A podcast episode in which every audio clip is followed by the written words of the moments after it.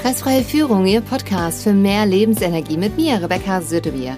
Herzlich willkommen zur Folge 92.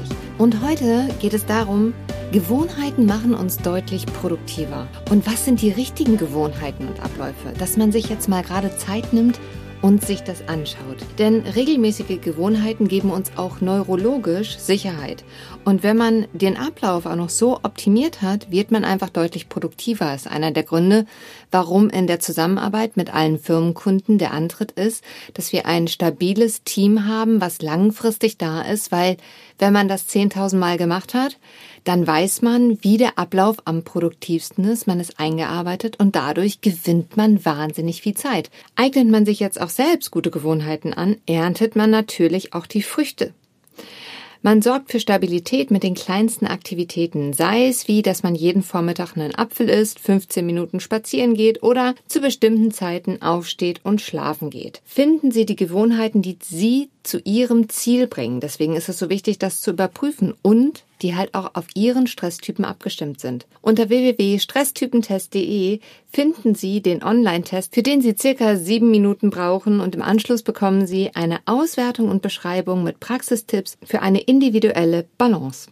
Arbeitsabläufe sind ja auch absolute Gewohnheiten und entscheidet man sich jetzt dafür, Zeit zu investieren, die Arbeitsprozesse zu überprüfen, die einfach auch wirklich viel Zeit vielleicht in Anspruch nehmen, dann kann es sein, dass man feststellt, dass es heutzutage Systeme gibt, die nur umprogrammiert werden müssen, um einfach auf Knopfdruck Daten zusammenzustellen, wo man vorher viel Zeit investiert hat und das mühselig selber gemacht hat. Hier ist halt wichtig, das immer wieder zu überprüfen, vor allem gerade in unserer digitalen Welt. Ich bin immer wieder erstaunt. Ich mache das circa alle 14 Tage, dass ich im App Store nach Lösungen suche und über die Möglichkeiten, die dort sind, bin ich immer wieder verblüfft, denn es gibt halt heutzutage wahnsinnig viel Technologie, die uns unser Leben deutlich vereinfacht. Und jetzt ist es natürlich so, wir sprechen auf der einen Seite von Gewohnheiten und auf der anderen Seite von Digitalisierung und Flexibilität und neuen Dinge zu überprüfen.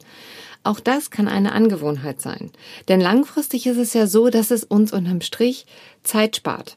Und auch die Gewohnheiten anzupassen, immer und immer wieder. Auch das ist eine Gewohnheit. Das ist halt das Gute daran, ne? Und wenn man das regelmäßig macht, sorgt man vor allem selber dafür, dass man Ruhe und Gelassenheit in den Alltag bringt, der halt ansonsten gerade sehr viel Flexibilität fordert und halt auch trainiert. Die bilaterale Musik aus der Folge 60 sorgt auf jeden Fall dafür, dass man sicherer und entspannter Entscheidungen trifft, den schnellen digitalen Wandel ganz analog einfach rein neuronal vom Gehirn leichter mitgehen kann. Und in der Folge 59 erkläre ich auch, warum diese Musik einen positiven Einfluss auf unser Gehirn hat. Also eine gute Gewohnheit, jeden Tag die Musik zu hören. Ich fasse nochmal zusammen. Es lohnt sich regelmäßig, seine Gewohnheiten zu überprüfen, anzupassen und zu verbessern.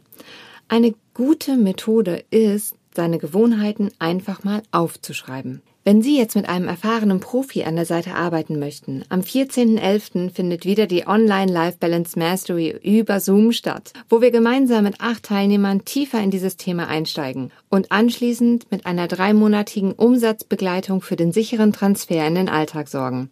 Denn aus meiner Erfahrung ist die Theorie sehr wichtig und die Grundlage und in der Praxis funktioniert es einfach anders. Das heißt, hier müssen wir es anpassen.